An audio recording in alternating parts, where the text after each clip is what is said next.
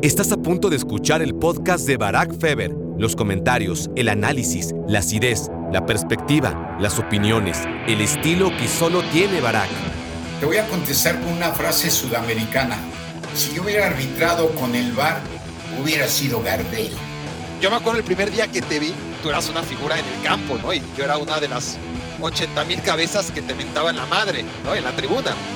Y sabes qué, un detalle importantísimo, de Barack, fui muy feliz como árbitro. Los 20 años fui muy feliz. Mi esposa y mi hija ni siquiera osan meterse porque me apasiono y grito que cómo es posible que no se apliquen las reglas de juego. Totalmente de acuerdo. Es ahí donde cómo quieren volar si no pueden ni caminar.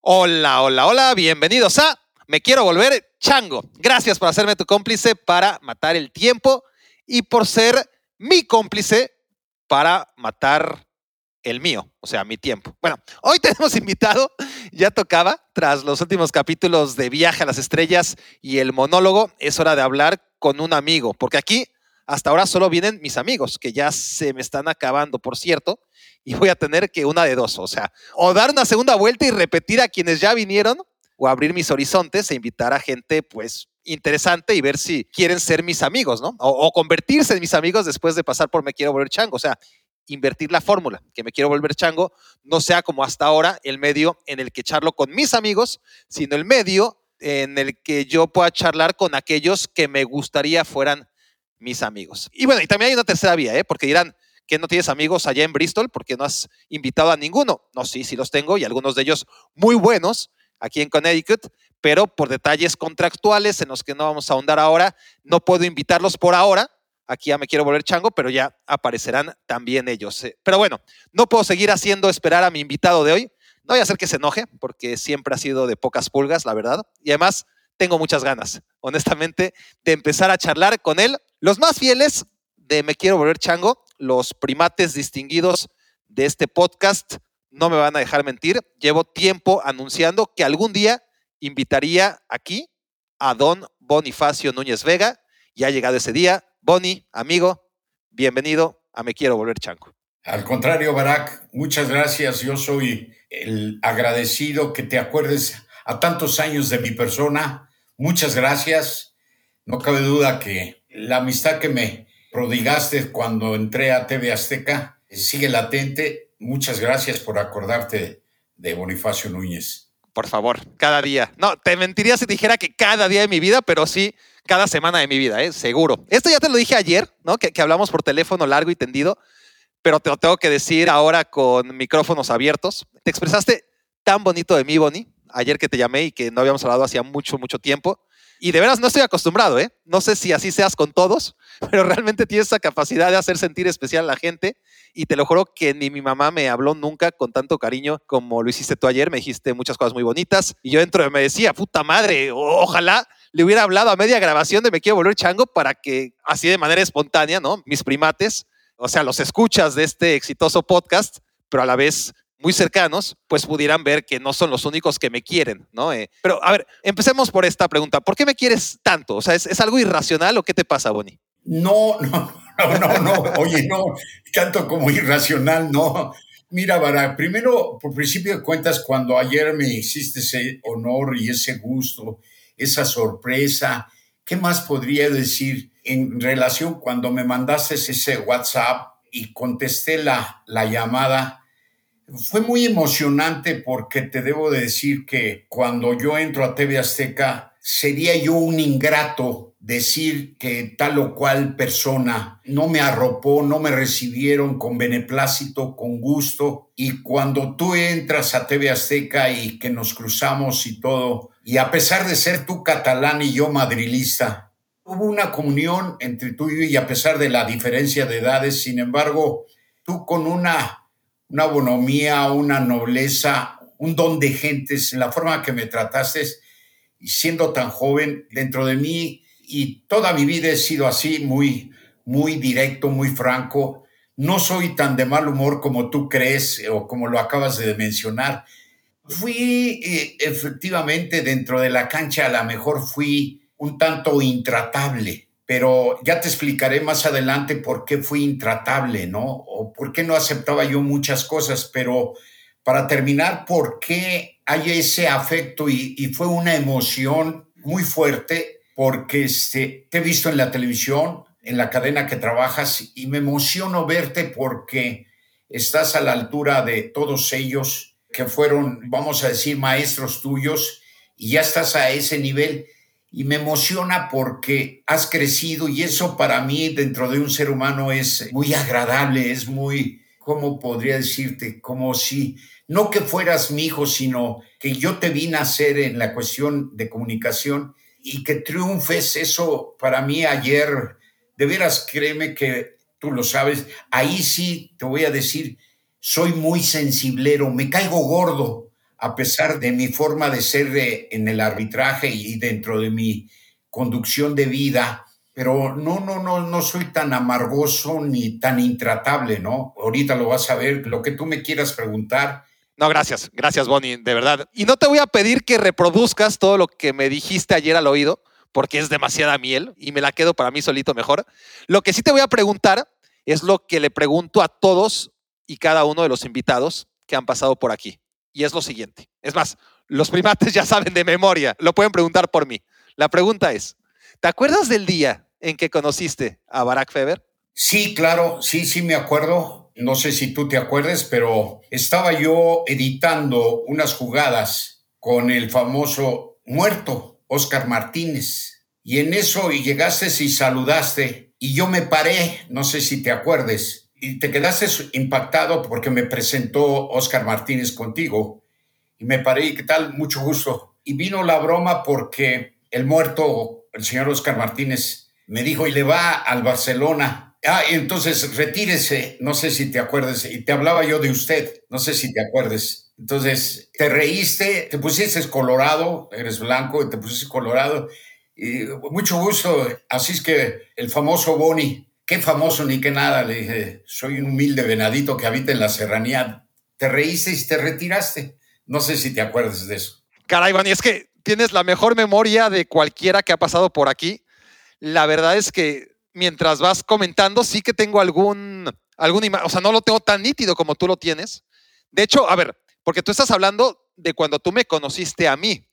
Para mí no fue quizás, ¿cómo te puedo decir? Para mí fue o sea, ya estoy tratando de, matizando, de, matizarlo, no, no, no quiero decir que para mí no fue importante, sino que para mí no fue el primero en el que te vi, porque yo ya te había visto, no en persona, pero obviamente, a ver, yo me acuerdo el primer día que te vi, tú eras una figura en el campo, ¿no? Y yo era una de las 80 mil cabezas que te mentaban la madre, ¿no? En la tribuna. Y, de hecho, a ver, yo te mentiría también, no recuerdo la primera en la que obviamente yo estaba en el estadio y tú estabas arbitrando, pero sí la última que te vi, antes de conocerte, antes de lo que estás relatando, ¿no? O antes de que me conocieras tú a mí, porque tú eras el famoso, yo ya te conocí a ti, ¿no? Entonces, fue en el Estadio Azteca, un Cruz Azul América, yo era muy del Cruz Azul, de chico, y te odiaba, te odiaba mucho. Entonces, yo no sabía que era, cuando fui al estadio, no era como, puta, voy a ir al Cruz Azul América a ver el último partido del Boni. Yo ni sabía que era tu último partido, ¿no? Entonces, de repente, la voz del estadio, Don Melquiades, anuncia que te retiras. Y no sé por qué de pronto el Estadio Azteca se apiadó de ti y, todos al unísono, Boni, Boni, americanistas y cruzazulinos aplaudiéndote, ¿no? Y yo no lo podía creer. ¿no? Yo, yo te menté la madre con todo el alma, ¿no? Por más que en Melquiades, la voz del estadio, pedía aplausos, yo decía, pero ¿por qué este? Entonces, obviamente hay que poner el contexto, la edad que yo tenía, ¿no? O sea, a ver, ¿qué día fue? Tú seguro sabes la fecha, yo, yo no lo sé. Sí, 24 de marzo de 1996. Ah, bueno, no estaba... yo, tenía, oye, yo, tenía 14, yo tenía 14 años, o sea, tampoco estaba tan niño. Sí, fíjate que nos costó trabajo, pero le ganamos al América 2-1. Ese día expulsé a, al Potro Gutiérrez porque le pegó a, a mi cuate Julio Zamora. Pero ¿por qué dices que nosotros? Porque fíjate que de ahí nace que me odiabas y que me aventabas la madre, porque no sé si te acuerdes que dos o tres años atrás, siempre que le arbitraba yo al Cruz Azul perdía. Sí, carajo, pues. Sí, se hizo ahí, vamos a llamarle un karma, ¿no? Me veían los muchachos y inclusive nos encontrabas en el aeropuerto o llegaba yo al estadio y ya estaban ahí o me veían y me decían, ya perdimos. Y yo, créeme que yo nunca hacía nada porque perdiera Cruz Azul. porque no estás para saberlo ni yo para contártelo, pero hicimos una buena amistad, Carlos Hermosillo y yo, junto con Julio Zamora, el Pelo Rodríguez Beltrán. Claro, hay infinidad de anécdotas con Cruz Azul, cuando lo dirigía, por ejemplo, Héctor Pulido, un partido amistoso en el 10 de diciembre aquí en Jaso. Empezó el partido y empezaron las protestas de varios jugadores del Rosario y no les hice caso y llegó un momento en que también se contagiaron Pedro Doana y Porfirio Jiménez. Mis ídolos, mis ídolos de la infancia. Perdón la interrupción.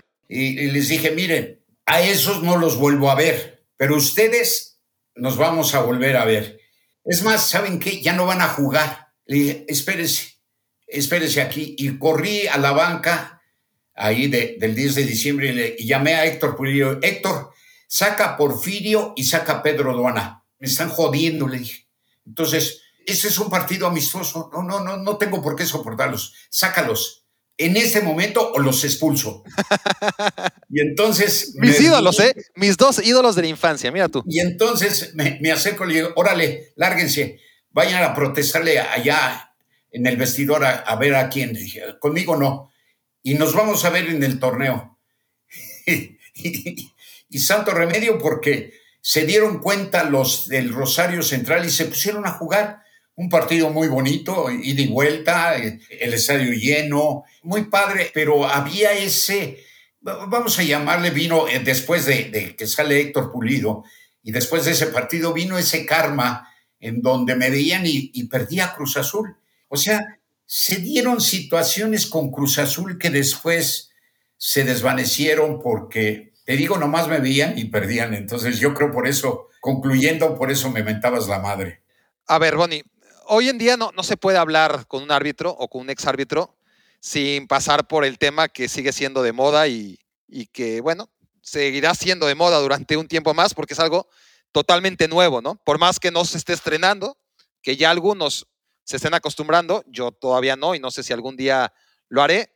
Y claramente estoy hablando de esas tres letras que han cambiado completamente, si no al fútbol, sí definitivamente al arbitraje. ¿Qué te parece el VAR? Así en general. ¿Te hubiera gustado dirigir en, estos tiempos? Te voy a contestar con una frase sudamericana. Si yo hubiera arbitrado con el VAR, hubiera sido Gardel. Yo creo que puede ser una herramienta tal y como fue creada o ideada por David El para la justicia deportiva, pero desafortunadamente no ha sido llevada a cabo como está plasmada, como está tipificado en las reglas de juego. Y es en todo el mundo, en todo el mundo, en donde hay esa deficiencia, en donde cada quien la quiere interpretar o la quiere aplicar a como le viene en gana. A ver, señor Gardel, yo, yo la verdad es que lo odio, lo odio con odio jarocho, ¿no? ¿Cómo te lo digo? El fútbol me parece con el bar una experiencia menos disfrutable, ¿no? Y me sigue gustando, pero me gusta menos. Y ya le dediqué una hora y media de podcast solo hablando y despotricando de este tema, ¿no? Y no te voy a hacer oír esa hora y media, pero te voy a resumir mis mayores inquietudes y a ver qué opinas, ¿ok? De acuerdo. Número uno, yo tolero que marques mal porque no lo veas. Lo que no tolero es que lo veas y no corrijas, ¿no? O sea, si no lo viste ahí en la cancha, como siempre ocurrió, está bien. No era fácil, tampoco yo fui capaz de verlo a la velocidad del juego, pero si ya calmado tú como árbitro del bar lo estás viendo en un monitor y no marcas algo tan obvio, ya no es como antes que le dabas el beneficio y la duda al árbitro de que no lo había visto. Ahora tienes la certeza de que no quiere ver, no quiere bar, ¿no? Sí. Y, no te perdono. No, no, no. No te perdono que no. Yo, yo te perdono que no veas, pero no te perdono que te hagas pendejo. Exactamente. Sí, sí. Estás viendo y no ves. Eso es lo que yo, si tú te fijas, cuando yo escribía en el Reforma y estaba yo en las televisoras, era lo que no le soportaba yo a un árbitro, que estando abierta la cancha y que nadie le estorba, sea tan cobarde, sea tan pusilánime. ¿Te acuerdas que Luis García y el nalgón de Martinoli me dijeron que había dicho una palabra dominguera, pusilánime? Eso es lo que no le soporta un árbitro, que sea cobarde. Y mucha gente me dice, ¿por qué lo califico? Sí, una ocasión hubo un árbitro que ya en paz descanse, joven él, cuando era yo presidente de la asociación, eh, me dijo, oye, Boni, nos dijeron que éramos deshonestos. dije, pues tú eres deshonesto. Se sorprendió. Dice, ¿por qué me dices eso? Le dije, porque viendo las cosas, viendo la infracción del portero, se había adelantado Ruiz Díaz en un penal y lo había parado casi a la altura del área de meta. Imagínate, 5.50, no se ha de haber adelantado tres metros y no lo repite. Le dije, ¿por qué no repetiste el penal de Ruiz Díaz? Eso es deshonestidad. Eso es lo que no le soporto al árbitro, que sea deshonesto, ¿sí? Y no deshonestidad en el vulgo de, de agarrar cinco pesos o de agarrar cinco millones o de agarrar un reloj. No, no, eso es ser ratero. No, eso es deshonestidad. Que sabiendo las reglas no las apliquen, que sean cobardes. Eso no se lo soporta un árbitro, porque un árbitro dentro de su formación y dentro de lo que tenía la comisión de árbitros antiguamente, debería de tener cinco cualidades, cualidades morales, cualidades intelectuales, cualidades físicas, cualidades técnicas y para completar la manita, los cinco dedos de la manita, valor. Si un árbitro no tiene valor, no se debe de vestir de árbitro, Barak. Sí, debe de tener valor para expulsar al ídolo del rancho, al ídolo de la ciudad y también a la estrella de ese equipo o del equipo contrario.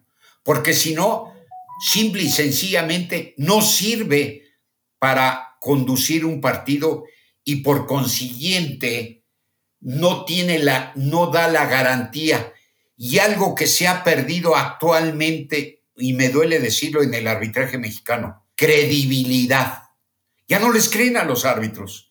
A pesar de estar a cinco metros, no les creen y tienen que recurrir al bar. Eso es, estoy de acuerdo totalmente contigo de que se hagan lo que tú dijiste, ¿verdad? Se hagan pendejos, se hagan que la Virgen les habla. Y eso no puede ser, independientemente que tenemos que entender que el fútbol, como tú dices, ya no te gusta tanto. ¿Por qué? Porque se ha vuelto una industria sin chimenea. Se ha vuelto un fútbol show.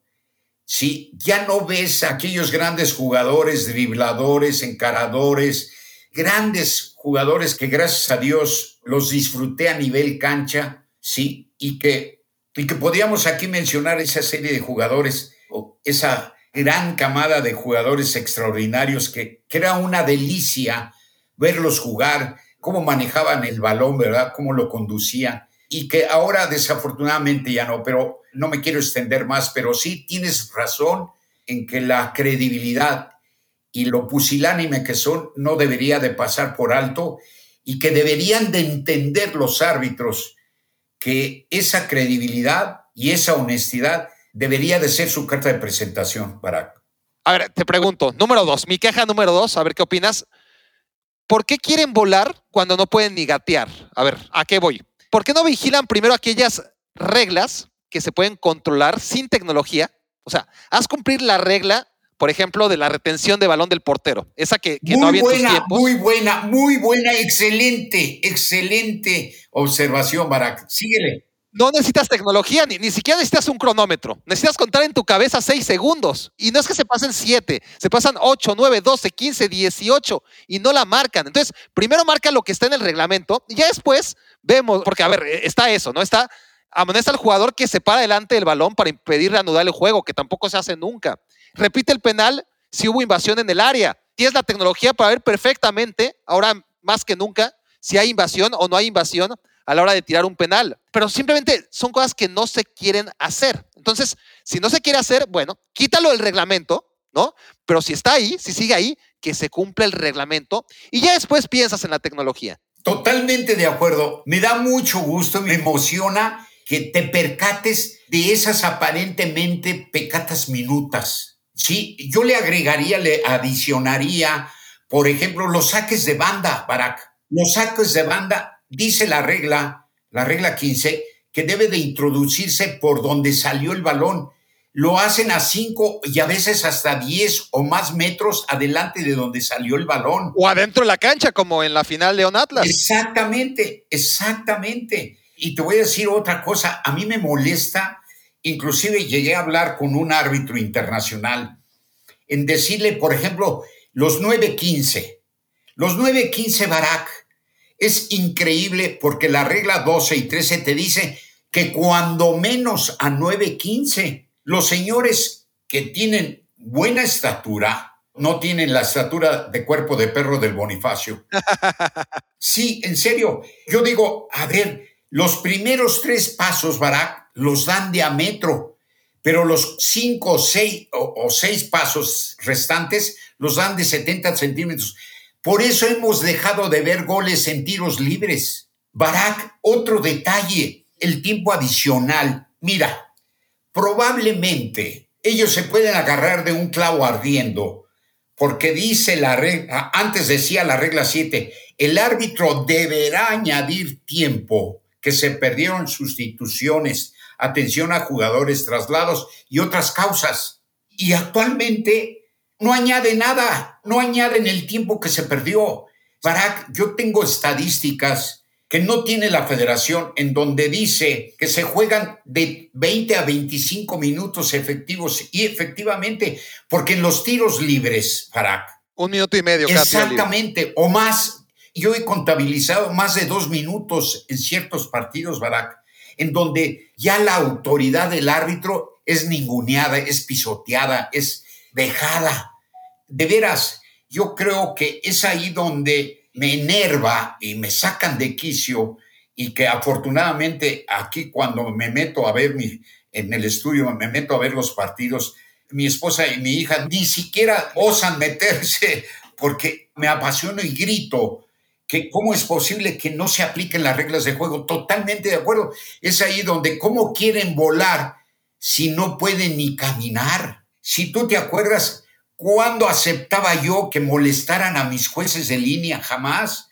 O que me protestaran a mí. Yo lo he dicho, ¿cómo me gustaría ser árbitro medio minuto o diez segundos ante Guiñá, ante Nahuel Guzmán, ante Pizarro? Sí, por la forma que se dirigen a los árbitros, los menoscaban, los, los vejan, los, los menosprecian, los ningunean.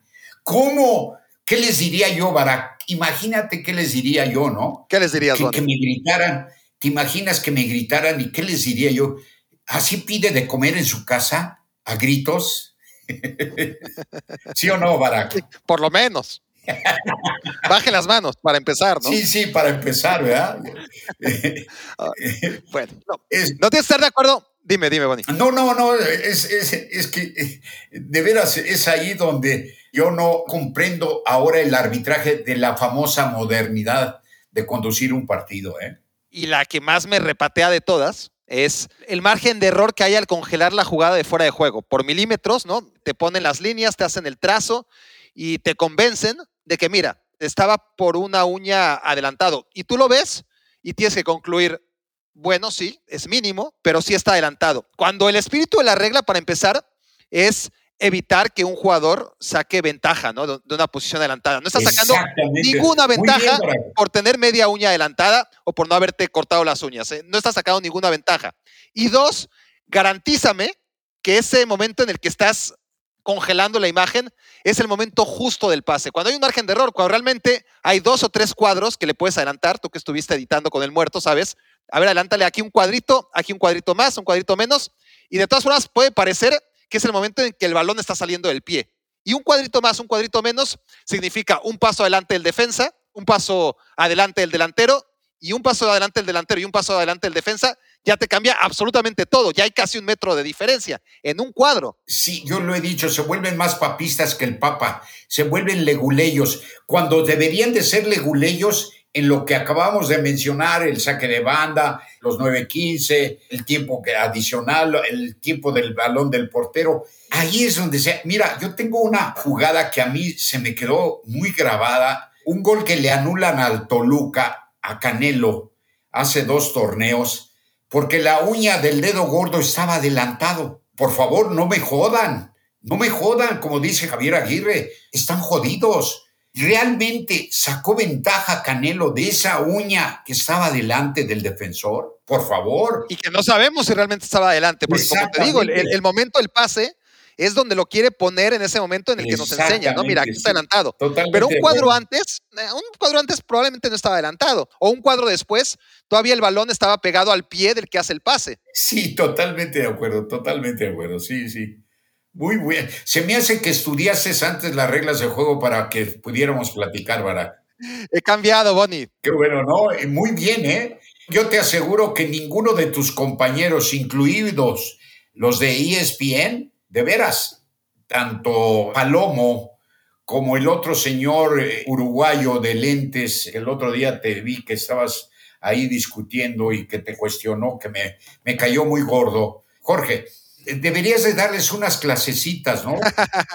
De veras, de veras, en buen plan, sin ánimo de faltarles al respeto, ¿sí? Porque muchas ocasiones emiten un juicio sin haber leído las reglas de juego y tú parece que, que no, pero creo que las estudiaste bastante bien, ¿eh? a lo que yo me refiero, Bonnie, es que hay jugadas entre, a ver, lo imprudente y lo temerario. Específicame exactamente qué es imprudente, dónde acaba lo imprudente, dónde empieza lo temerario. O sea, las típicas jugadas o entradas que son de tarjeta naranja, ¿no? Que si sacas la amarilla está bien y si sacas la roja también. Las hay, porque el reglamento, yo insisto, no es tan específico. A ver, Barak, estoy totalmente de acuerdo. A ver, te voy a decir una cosa.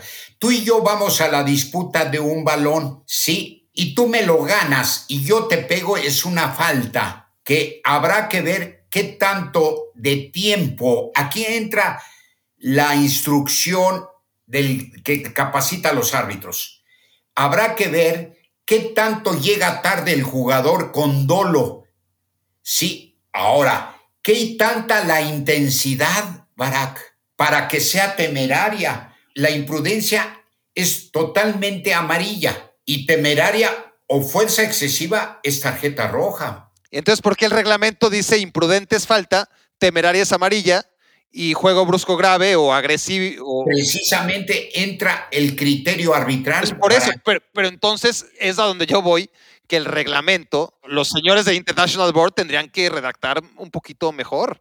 Yo creo, Barak, que los señores de la International Board, a pesar de que hay gente que fueron árbitros, pareciera que no tiene nada que hacer en su casa, en lugar de ayudarle a los árbitros, se van a, tratar de ser más papistas que el Papa. Yo he llegado a una conclusión, no sé si esté yo, pues vamos a decir, delirando en donde yo digo que van a regresar a aquella situación cuando yo aprendí las reglas de juego. En opinión del árbitro, si considera dar o intentar dar una patada, entrará el criterio arbitral si es tarjeta de amonestación o no es tarjeta. Porque antes era juego brusco, juego brusco grave o conducta violenta. Esas eran las tres situaciones, Barak. De veras que estoy impactado, Barak, de lo interiorizado, lo empapado que estás de las reglas de juego, ¿eh? Nunca, nunca había yo platicado con un comentarista respecto a, a las reglas de juego que me gustaría que le dijeras a David Feitelson. no, bueno, imposible. Que se pusiera a leer tantito para poder juzgar y no satanizar, sino para poder dar una opinión respecto a, al accionar arbitral. No, estoy impactado, créeme, te felicito, te mando un fuerte abrazo. Estoy ¿Ya te, ¿ya te vas o qué? De lo, mandé.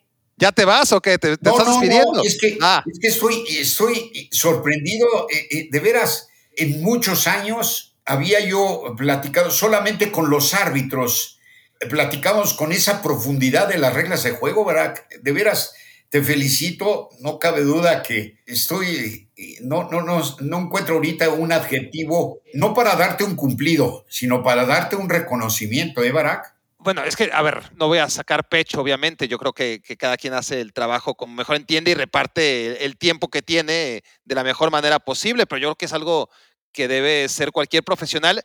Y además, no solamente como profesional, o sea, si ya te estás dedicando a hablar del fútbol, lo básico es conocer sus reglas pero también ser crítico y también ser empático con el árbitro, ¿no? Pero a lo que voy, Bonnie, es a que debe ser, sobre todo en estos tiempos, medio sordo, ¿no? Porque hay una pobreza del análisis, ¿no? E, en, los medios, tanto los medios de comunicación como los protagonistas del juego, ¿no? Lo, que hemos hablado. Que además reduce, en, lugar de analizar fútbol, reduce los 90 o en un partido de ida y vuelta, los 180 minutos de una eliminatoria a dos o tres instantes dentro del juego que son los envueltos en la polémica y son los que venden y donde los árbitros generalmente quedan muy mal parados. A, a, veces porque realmente sí se equivocaron, pero muchas veces incluso acertando, ¿no? Son víctimas de la ignorancia, de acusaciones y de juicios de valor realmente muy pobres por parte tanto de los entrenadores como de los árbitros, como de los comentaristas. Entonces, tener que soportar todo eso, tener tanta responsabilidad en el juego y encima que los árbitros, por mucho, ¿no? Teniendo tanta responsabilidad, sean, pero por mucho, los peor pagados. Yo no digo que tengan que ganar como las estrellas de fútbol, ni como los árbitros, ni como los entrenadores, quiero decir. Pero es que encima les exiges, les criticas como a nadie y por mucho es que son los peor pagados del juego, ¿no? El profesionalismo en el arbitraje apenas está empezando. Pero a ver, hay mitos sobre el arbitraje, ¿no? Eh, ya hemos ido reparando por encimita algunos de ellos, pero, pero me gustaría hacer este ejercicio rápido contigo y a ver tu opinión, ¿no? Porque a mí sí que me llama mucha atención escuchar algunos de ellos y que yo leo el reglamento y digo, esto no lo leo en ningún lado, ¿no? Y, pero de boca en boca se ha ido expandiendo el mito. Por ejemplo, el portero es intocable en el área chica. Yo digo, no, el portero no es intocable. Si haces una carga ilegal a un portero o a cualquier jugador, es una carga ilegal. No es que el portero sea intocable, ¿no? Puede haber contacto. La cosa es que sea un contacto legal o ilegal. Lo único que diferencia al portero del resto de jugadores es que él puede tocar la pelota con las manos siempre y cuando esté dentro del área. Pero eso de que el portero es intocable en el área chica, a menos de que en tu época, Bonnie, si estuviera en el reglamento y lo hayan quitado. No, jamás, jamás, jamás. O sea, es un mito. Ese es un mito. A ver, te voy a poner el ejemplo que dicen que las reglas de juego dicen que son 30 segundos por sustitución. No está escrito en el reglamento, no están escritos en las 17 reglas, ¿verdad?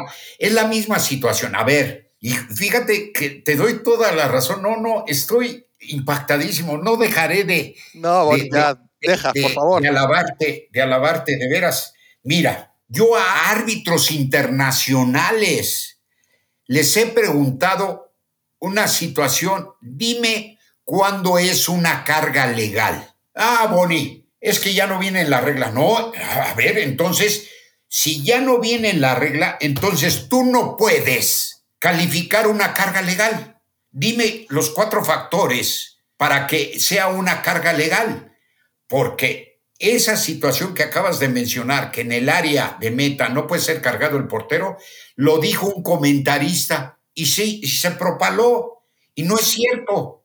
Como tú lo acabas de decir, yo puedo ir arriba y puedo ganarle el balón al portero. Si yo no lo toco, yo gané el balón, porque volvemos a lo mismo. Si yo, tú y yo disputamos el balón y tú eres el portero y yo te lo gano, no cometo falta. Ahora, no me quiero ir para decirte, y eso apúntale. Otro mito del arbitraje, ¿sí o no? Si va al balón, no es falta. Y vemos una tras otra, así como los, como los jugadores tienen esa muletilla de, decir al árbitro, pero a ver, es mi primer falta, como si fuera importante, si fuera la primera, la segunda o, la tercera, lo, importante es o la reiteración o, la gravedad de la falta. Pero bueno, está otra de, oye, fui al balón, ¿no? Y ese lenguaje universal de le di al balón. Sí, le diste al balón, pero si además de darle al balón fuiste imprudente, o sea, el reglamento no es darle o no darle al balón. Si vas al balón, no es tan importante como si fuiste imprudente o no. Entonces, si va al balón no es falta, no, eso es un mito. Puedes ir al balón y puede ser perfectamente falta. Mira, voy a, decirte una palabra que me le ha estado aguantando, sin ánimo de faltarte al respeto. Qué chingón, qué chingón eres para leer las reglas de juego y aprenderlas. De veras, estoy Bonnie, no, no, no. Me, estás apenando con mis queridos primates. Van a decir, no, no, es que eh, eh, la cosa, te tengo que decir las cosas así como son, a lo pelón, ¿verdad? No, muy chingón en todo el aspecto. ¿Cómo no le das clase a todos los de ESPN? Por favor. incluido, problemas, Bonnie. Incluido un gran señor al que le tengo mucho agradecimiento, a José Ramón. Del que ya hablaremos, del que ya hablaremos. No se va a salvar que no hablemos de él al final de este capítulo. Otro mito, Bonnie, de eso que va de boca en boca y, ahora parece una realidad y el 99% de los aficionados y comentaristas también tal vez creen que juego peligroso es levantar la pierna. ¿no? O sea, si levantaste la pierna, a cierta altura es juego peligroso. Bueno, ese es uno de los juegos peligrosos. Si hay contacto, ya no hay juego peligroso. Ya es dar o intentar dar una patada. Claro, pero el juego peligroso, dime si no, puede ser a ras de pasto también. O sea, no tiene que ver nunca con la altura de la pierna, ¿o sí? Totalmente de acuerdo. Sí, sí, puede haber juego peligroso, sí, exactamente. El juego peligroso, yo como jugador con la pelota. Espérame, y no tan solo con el pie. Claro. Con cualquier parte del cuerpo. A ver, Bonnie, antes de que nos vayamos y, te deje descansar y dejemos descansar también a, los primates de tantas reglas del juego que para algunos, pues, es que las tienen que comprender. Si te gusta el fútbol, tienes que primero que entender el juego, ¿no? Para, mí es muy importante este ejercicio y, muy enriquecedor, pero no te vas a ir sin contar anécdotas, no te vas a ir sin, sin contarlas y darnos el privilegio de aquellos que te están escuchando y que no tuvieron la oportunidad y la suerte de verte pitar, que sepan de lo que se perdieron al menos, ¿no? Entonces, a ver, cuenta, por ejemplo, quiero que cuentes tres anécdotas, pero la primera que quiero que cuentes es mi favorita, que es la de aquel jugador, creo yo que era argentino, que según recuerdo, porque tú me lo contaste en su momento, es una de, esos relatos que, recuerdo, un jugador que estaba chingue y chingue y que creo que te caía muy mal. Y entonces agarraste, antes de que empezara el segundo tiempo, creo, al defensa rival. ¿Ya, ya, sabes de cuál te estoy hablando o no? Sí, sí, claro. A ver, cuéntala tú mejor entonces. Cobras Atlante en Ciudad Juárez. Ah, yo creo que esa era, yo creo que esa era, yo creo que ah, esa la, era. De, la del Guayú Galván. La hiciste varias veces, cabrón. Pero... La del Guayú Galván eh, empezó a dejarse caer. Le dije, mire, mire, idolito de rancho, se está usted dejando caer, me está echando la gente encima. Cuando le peguen, no, Boni, sí me han pegado, no te han pegado. Le Cuando te peguen, yo voy a sancionar. No te han pegado no, sí, se volvió a dejar caer. Le digo, bueno, tú no entiendes, ¿verdad? Vas a verle. Y en una de esas me acerco a, a Miguel Herrera el Piojo. Miguel, dale un madrazo al guayú. No, Boni, me echas. No, cabrón. Dáselo, pero con el balón, ¿eh? Que tenga el balón en su poder. Dice, ok, Boni, conste, sí, cabrón, tú dáselo. Y dicho y hecho, eh, y lo levanta. Le dije, ¿qué tal? Le dije que ahí venía Caperucita y el lobo, no se lo creí. Sígase dejando caer. No, ya no se dejó caer. Pero, eran mis, eran mis, mis esbirros, este, claro, Pero a Miguel, Miguel Herrera le tuviste que decir, cabrón, o le pegas o te expulso a ti, güey, ¿no? Sí, porque, sí. porque no quería.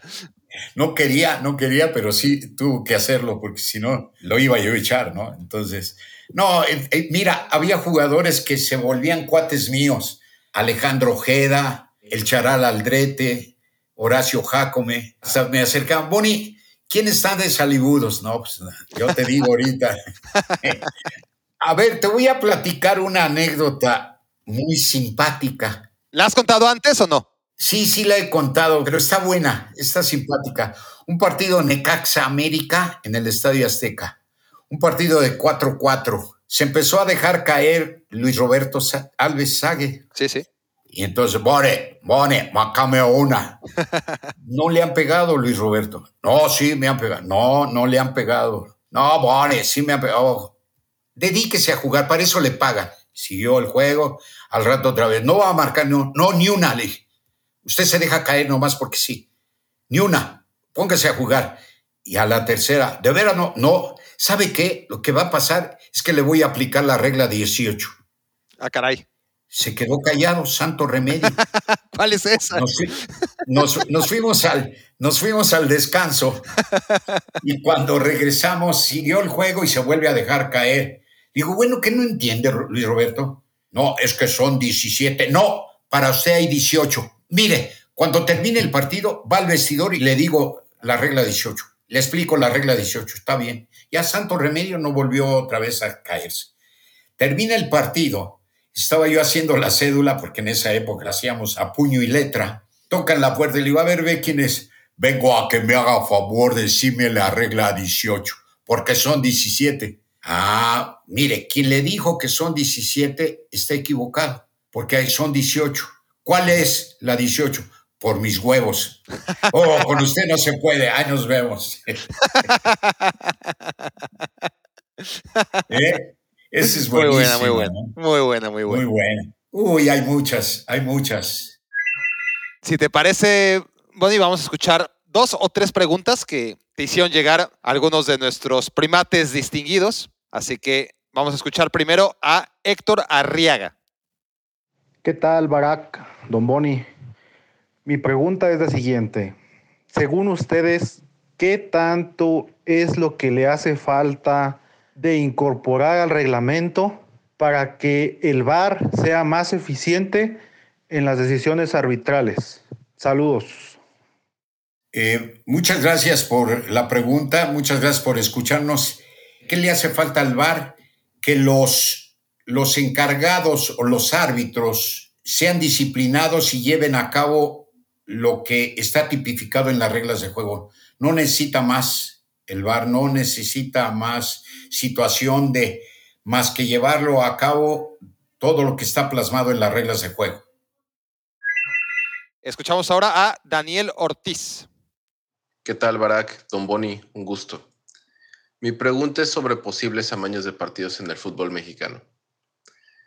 Don Boni, ¿alguna vez usted vio alguna situación sospechosa dentro del gremio arbitral o con jugadores? ¿O alguien se le acercó a ofrecer alguna situación poco ética? De no ser así, ¿usted cree que el fútbol mexicano está limpio, al menos en ese aspecto? Saludos. Igualmente, Daniel, muchos saludos, muchas gracias por escucharnos. Le voy a decir, yo creo que el fútbol mexicano y el arbitraje en sí puede ser malo, pero sigo creyendo en los árbitros. No creo que se presten a malos manejos. Son malos, pero insisto, no, no, son malos como árbitros, pero no como personas. Su integridad creo que está de más decirlo que es completa, ¿no? Y voy a platicar una anécdota. Una ocasión en San Luis Potosí, yo estaba hospedado y llegó una persona con una canasta enorme llena de dulces. Estaba yo dormido, yo dormía mucho antes de los partidos. Y me despertaron los toquidos y vi por el ojo de pescado que tenía la puerta. Y le digo, dígame, le traigo un presente del equipo del ingeniero Claudio Reina, creo se apellidaba, se llama o se llamaba, no sé. Y ya abrí la puerta, le dije, no, era una canasta, pero saturada, llena de dulces y de conservas de ahí de San Luis Potosí. Dije, no, aquí no se la puedo recibir. Si es de buena voluntad, allá en el estadio, me la lleva, llévesela, quítese de aquí. Y efectivamente llegué al estadio y le dije a los jueces de línea lo que había pasado. Me dio mucho miedo, me dio mucho miedo porque porque yo dije, a lo mejor abajo de los dulces puede haber alguna situación material o otra cosa, y no. Entonces les dije a los jueces de línea que no se separaran, revisamos la cancha y cuando regresamos ya estaba la canasta ahí de dulces, había nuez canelada, duraznos, infinidad de dulces, pero era un canastón bárbaro. Y empecé a repartirlos y lo agradecí en la cédula, no en la cédula, perdón, en, el informe confidencial puse que había yo recibido ese presente de parte del equipo de San Luis, del Potosino, eh, mejor dicho. Esa es la única ocasión que alguien se acercó y mentira, voy a agregar algo más, mentira que al América se le ayudaba o a cualquier equipo. Jamás, en los 20 años que estuve en el arbitraje profesional, jamás me dejaron entrever o me encargaron algún equipo. Nunca, nunca la comisión jamás tuvo eso. Así es que en ese aspecto creo que el fútbol mexicano está muy limpio. A lo mejor administrativamente pudiera haber algo, pero no tengo bases, no tengo sustento para poder eh, decir que, que hay algunos manejos, ¿verdad? O malos manejos. Y eso a mí también me lo preguntan mucho, porque se habla mucho, Bonnie. Siempre se ha hablado del poder de Televisa, de cómo se ha favorecido a la América. Ahora el tema del Atlas, ¿no? Ir a y, y la presión sobre los árbitros. Pero no, no, yo tampoco desde fuera puedo pensar que ha habido algo, una indicación directa, porque al final de cuentas, qué sé yo, la credibilidad del fútbol a nivel internacional se sustenta en, en la credibilidad de que puede pasar cualquier cosa en un partido de fútbol, ¿no? Puede ganar cualquiera. No es una película en la que ya sabes de antemano que te vas a divertir, pero que ya está filmada y, y, que el final va a ser siempre el final. Aquí, aquí el fútbol y el éxito del fútbol se tiene que basar en su credibilidad y por eso yo creo que es muy, muy difícil que sean ciertas, la mayoría ¿no? de, las acusaciones que implican sobre todo el poder, que, ahí está el poder clarísimo de Televisa a lo largo de la historia del fútbol mexicano, pero no necesariamente sobre el arbitraje. Así es, Barak. Puede ser que los reglamentos en determinado momento sean acomodados o sean beneficiados, pero yo creo que a nivel cancha no me voy a contradecir porque van a decirnos lo que nos hace el favor de escucharnos, que hace rato hablábamos de la falta de credibilidad en los árbitros, pero la falta de credibilidad yo diría que es pareja, no hay la suficiente capacidad, no han sido bien formados y eso implica que haya esas protestas en donde reflejan que no se les cree a los árbitros, pero de que haya ciertas situaciones de componendas, no, no, no, de ninguna manera. Hay incapacidad arbitral, pero no hay deshonestidad en cuanto a arreglos fraudulentos, ¿no? Y que no porque haya una indicación directa, Bonnie, porque no van a cometer ese error, pero de manera tácita que los árbitros o que algunos árbitros sepan qué equipo conviene que, por ejemplo, el tema del Atlas, ¿no? Eh, del que tanto se ha hablado recientemente, por la implicación que hay entre algún elemento de la directiva del Atlas y la comisión de arbitraje. Que aunque no tengan una indicación directa, que de manera tácita algunos árbitros sepan que la tendencia lleva a favorecer ahora mismo a, a una fuerza emergente como la del grupo de Orlegui. ¿Puede haber eso o no? No, no, de ninguna manera. Mira, no sé si tú sepas, ahorita te voy a confesar algo que te va a sorprender. Yo soy atlista desde 1968-69. Mira tú. Y yo no gocé el campeonato del Atlas porque hay una jugada que a mí en lo personal la he visto, para no exagerar ni echarle crema a mis tacos, la he visto 15 veces. La de Santa María. No, el penal de Aguirre sobre Reyes. Yo no veo falta. Es un penal que ganó el Atlas y pasó por su posición en la tabla. Mi nombre es José García Razo. Alguna vez escuché una anécdota con Bonnie uh, sobre que gracias a él había nacido la ola, creo que en el estadio de La Laguna. Eh, quisiera saber si esto es cierto y si es así, que pudiera profundizar un poquito más. Eh, me, echaron la culpa, sí, un, saludo, muchas gracias por la pregunta, sí. El señor Razo, muchas gracias por escucharnos, sí. Efectivamente, dicen que yo inventé la ola en, en Torreón, en el antiguo estadio, porque una ocasión eh, salía a revisar la cancha y ya estaba el estadio, estaba lleno, siempre se llenaba ese estadio. Entonces, eh, pues eh, me gritaban de todo, ¿no? Y en una ocasión yo dije, ¿cómo me desquito, verdad? ¿Cómo me desquito?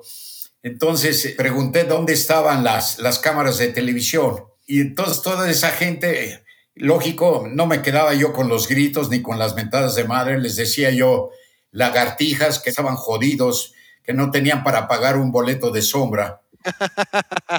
Y en una de esas salí, señalé una falta a favor de Santos y, y les hice meclapiles con la mano, pero pegadas a mi cuerpo. Entonces, pues se levantaban y me mentaban la madre al unísono, ¿no? Entonces dicen que yo inventé la, la ola en Torreón y no, simple y sencillamente fue así. Me desquitaba yo en esa forma, ¿no? Con tus amigos de la laguna. Con mis amigos de la laguna, exactamente. Bueno, y para acabar, hablábamos, ¿no? Eh, y tenemos obviamente que mencionar el tema José Ramón Fernández. Te dije que lo íbamos a dejar para el final, porque, a ver, obviamente, si tuvimos o si tuve yo el honor de, de al final establecer no solamente una relación laboral, sino de amistad contigo, pues fue por el vínculo que tuvimos trabajando durante algunos años en la misma oficina y claramente el que hayamos acabado ahí va directamente relacionado con la figura de José Ramón Fernández. Entonces, ¿cómo fue esa relación tuya con José Ra? Porque, a ver, te lo voy a platicar primero yo y a ti y a, los amigos, por supuesto, que a estas alturas del podcast siguen escuchando interesados. Gracias por ello. Porque yo cuando vi que ibas a llegar a TV Azteca, que te ibas a unir a nuestro equipo, dije, wow, a ver qué pasa, porque estos dos van a chocar. Oni no se va a dejar. O sea, por fin tenemos a alguien está hasta contento, ¿no? Eh, entusiasmado, porque por fin alguien que se le va a poner al brinco a, José Ramón que nos traía en chinga a todos. Esa es la verdad. Porque como han podido escuchar, amigos, este señor, Bonifacio Núñez, en la cancha, con el perdón y el respeto, era un verdadero cabrón, ¿no? Y, Y tristemente, la gran mayoría de ustedes que, que están escuchando este podcast, pues no vieron nunca arbitrar a Bonifacio. Y claro, digo tristemente como consuelo porque tiene una fortuna quizás más grande, que es la de ser más jóvenes, ¿no? Pero se perdieron a cambio aquellos que creen que el Chiqui Drácula era el árbitro más exótico, ¿no? Que han visto, pues se perdieron a, Bonifacio Núñez, que, yo creo que lo único comparable a su figura y a su personalidad es el tirantes en la lucha libre, ¿no? O sea, eh, para que se den una idea, un espectáculo aparte, Boni, la verdad. O sea, dabas pechazos a los jugadores, les bajaba las manos, te burlabas, las anécdotas que has comentado y, las que te has callado, no te dejabas en una, en una frase, ¿no? ¿no? No te dejabas de los futbolistas, al contrario, te los traías en friega. Y con José Ramón, no voy a decir que arrugaste, pero es que descubrí lo que hablamos desde el principio, ¿no? Que yo te presentaba como un tipo de pocas pulgas, pero claro, eso lo digo de cara a quien no te conoce, de cara a, quien solo conoce al Bonifacio Núñez dentro de la cancha. Porque después, cuando saliste del rectángulo, es que descubrí que había un Boni dentro de la cancha que se transformaba y otro fuera de ella, ¿no? Extremadamente educado y a veces hasta sumiso, ¿no? Eh, por lo menos en esa relación con José Ramón. Durante mi carrera, en una ocasión, transmitía televisión, el Canal 13, era Imevisión, transmitía eh, los partidos de Monterrey. Y en una ocasión, en, en un partido de, no me acuerdo dónde, de qué otro partido, el chiste es que hizo un comentario, José Ramón, que era yo un cara dura porque yo grababa mis partidos para ver mis errores, corregir qué hacía yo, qué no hacía, porque así me enseñaron mis instructores como, y perdón que lo sea yo reiterativo. Y una ocasión tenía yo que regresarme de Monterrey el mismo día del partido, y cuál va siendo mi sorpresa que en el mismo vuelo de la noche de ese día venía en el vuelo, en el avión José Ramón Dije, no, pues este es el momento para parar a este, este señor. Y sí, dicho y hecho, nomás que él, él viajaba en primera clase y yo atrás, ¿no? Y bajamos y lo alcanzo. Y antes de bajar a donde estaba, donde se recogen los, las maletas, lo alcanzo. Digo, ¿qué tal, José Ramón? ¿Cómo le va? Oh, ¿qué te pasa? Oh, sí, dígame, dígame. Le dije, mire, le voy a pedir un favor. Usted puede hacer cera y pabilo me puede hacer lo que quiera ser y pabilo como árbitro, pero no se vuelva a meter con mi persona porque yo lo busco y le parto su madre. Está usted advertido. Oh, bueno, está bien, pero no me grites. ¿Por qué aparecí? Eh, ahorita es la primera ocasión que alguien me dice que, que a lo mejor hasta sumiso. Te voy a decir una cosa. Jamás, jamás se metió en mi trabajo, José Ramón. ¿Qué árbitro dirías, Bonnie, tiene la personalidad que tú tuviste en su momento? O que, podríamos decir, porque cuando yo hablo del tirantes, no refiero, porque cuando yo hablo del tirantes, como desconocedor que soy de la lucha libre, no me refiero a su accionar como referee, sino a su carisma y a la implicación y el impacto que tenía y a cómo era más famoso que muchos de los luchadores. En tu caso también. No, yo creo que más famoso que muchos de los futbolistas. Yo creo que mm, fui un árbitro diferente. Y sabes qué, un detalle importantísimo, eh, Barak, fui muy feliz como árbitro. Los 20 años fui muy feliz. Todas esas cosas yo creo que hizo diferente a Bonifacio, fui un árbitro diferente. Insisto, no sé si fui bueno o malo, pero fui muy feliz, Barak. Y esa fue la clave. Eh, yo creo que sí. Nunca sufrí el arbitraje, nunca lo sufrí, nunca lo sufrí nunca, nunca, nunca. Le, siempre le, le busqué el lado bueno a, partidos aún, aún de los apestosos que le llamábamos, ¿no? Porque había que buscarle y que por algo, por algo me mandaban ahí, ¿verdad? En donde siempre antepuse las reglas de juego, jamás, jamás me las brinqué o jamás las destrocé. Pude haberme equivocado por estar mal colocado, pero pero nunca de regla, ¿eh? Eso sí. Entonces, Bonnie, para, para terminar, a ver, me, apunté esta, ¿no? Porque dijiste, el árbitro primero es conductor y luego autoridad, ¿verdad? Sí, claro. Ahora, mi pregunta es, el árbitro tiene que velar por el espectáculo, eso es lo que se dice, ¿no? O sea, hacer que se cumplan las leyes, eso es lo primero. Yo, yo creo. Es decir, claro, ¿por qué se, se le va a al árbitro? que se cumplan las Porque- reglas. Porque es una paradoja, porque, porque va a ser contra el espectáculo que un partido acabe o que inicie 11 contra 10 porque el árbitro expulsó a alguien. Pero es que la responsabilidad del árbitro no debe pasar por velar por el espectáculo, debe pasar por que el espectáculo sea justo. No, yo creo que lo que he dicho y, se dice que el árbitro es el garante de la moral del juego, porque una persona va, va a ver 90 minutos de un deporte, sí, y que ese deporte puede ser lúdico, pero también debe tener en consideración que algún jugador no se comporta con el profesionalismo, en este caso, porque si nos trasladamos al fútbol amateur, pues es otra cosa, ¿verdad? Entonces, la situación es que a pesar de ser un deporte lúdico y que se vuelve espectáculo y que ahora es una industria, pues el árbitro lo que menos debe de tomar en consideración es cuidar el espectáculo. El árbitro tiene la obligación de, de conducir un partido en donde está, está regido por 17 reglas y las reglas son para ponerse en práctica y llevar a buen término el partido.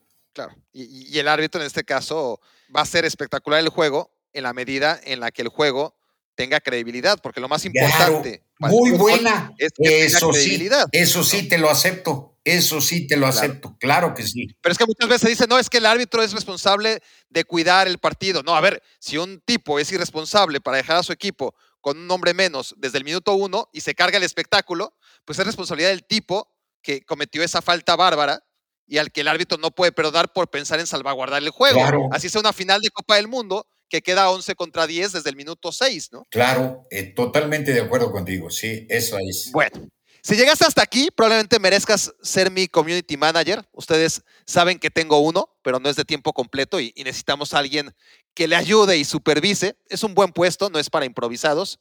Tendrán que pasar muchas pruebas y la primera, si se animan, si realmente creen que pueden llevar mis redes a otro nivel, el primer paso que deben dar es llenar la aplicación en bit.ly diagonal redes Barak. Pueden verla en las notas de este podcast, pero repito, bit.ly diagonal redes Barak. Así que si tienen la experiencia en redes sociales y realmente creen que están preparados para el reto de ser jefes de mi querido Ilse, hasta ahora mi community manager, pues por favor apliquen, porque ya saben que las redes sociales no son lo mío. ¿Solo tuyo, Bonnie? ¿Quieres aplicar para ser mi community manager o, o pasas? Mejor después se la digo porque no sabo de, de- de- me acabas de hablar en chino. bueno, Bonnie, ha sido realmente un placer. Gracias por todo este tiempo juntos. Creo que hemos compensado un poquito de todo el tiempo que el destino nos hizo Sí. alejarnos, pero mucho cariño y, mucho agradecimiento por tus palabras y, y por estar aquí. a No, al contrario, yo soy el agradecido. Mira, nos pasamos tres horas que me- se me han ido como agua y muchas gracias por acordarte, insisto. Te lo he dicho muchas veces y una más yo creo que no te hace daño. Muchas gracias por acordarte del Boni y este, estoy a tus órdenes. Cualquier duda, cualquier cosa, no dudes en, en llamarme. Estoy a tus órdenes. Un fuerte abrazo y que sigas triunfando. Eres un- un joven con mucha, mucha capacidad mental para, ya para que te aprendas las reglas de juego, quiere decir que, que quieres mucho el deporte y quieres mucho tu profesión. Enhorabuena, un abrazo y que tu familia y tus, te, te quieran mucho y te valoren también tus jefes. Un fuerte abrazo y buenas noches. si lo hacen la mitad de la mitad de la mitad de la mitad de lo que me valoras y me quieres tú, ya voy de gane. Muchas gracias, Bonnie. Muchas gracias a ustedes por ser mis cómplices para matar el tiempo. Escuchaste el podcast de Barack Feber. Toda la información de los deportes con un toque de Barack.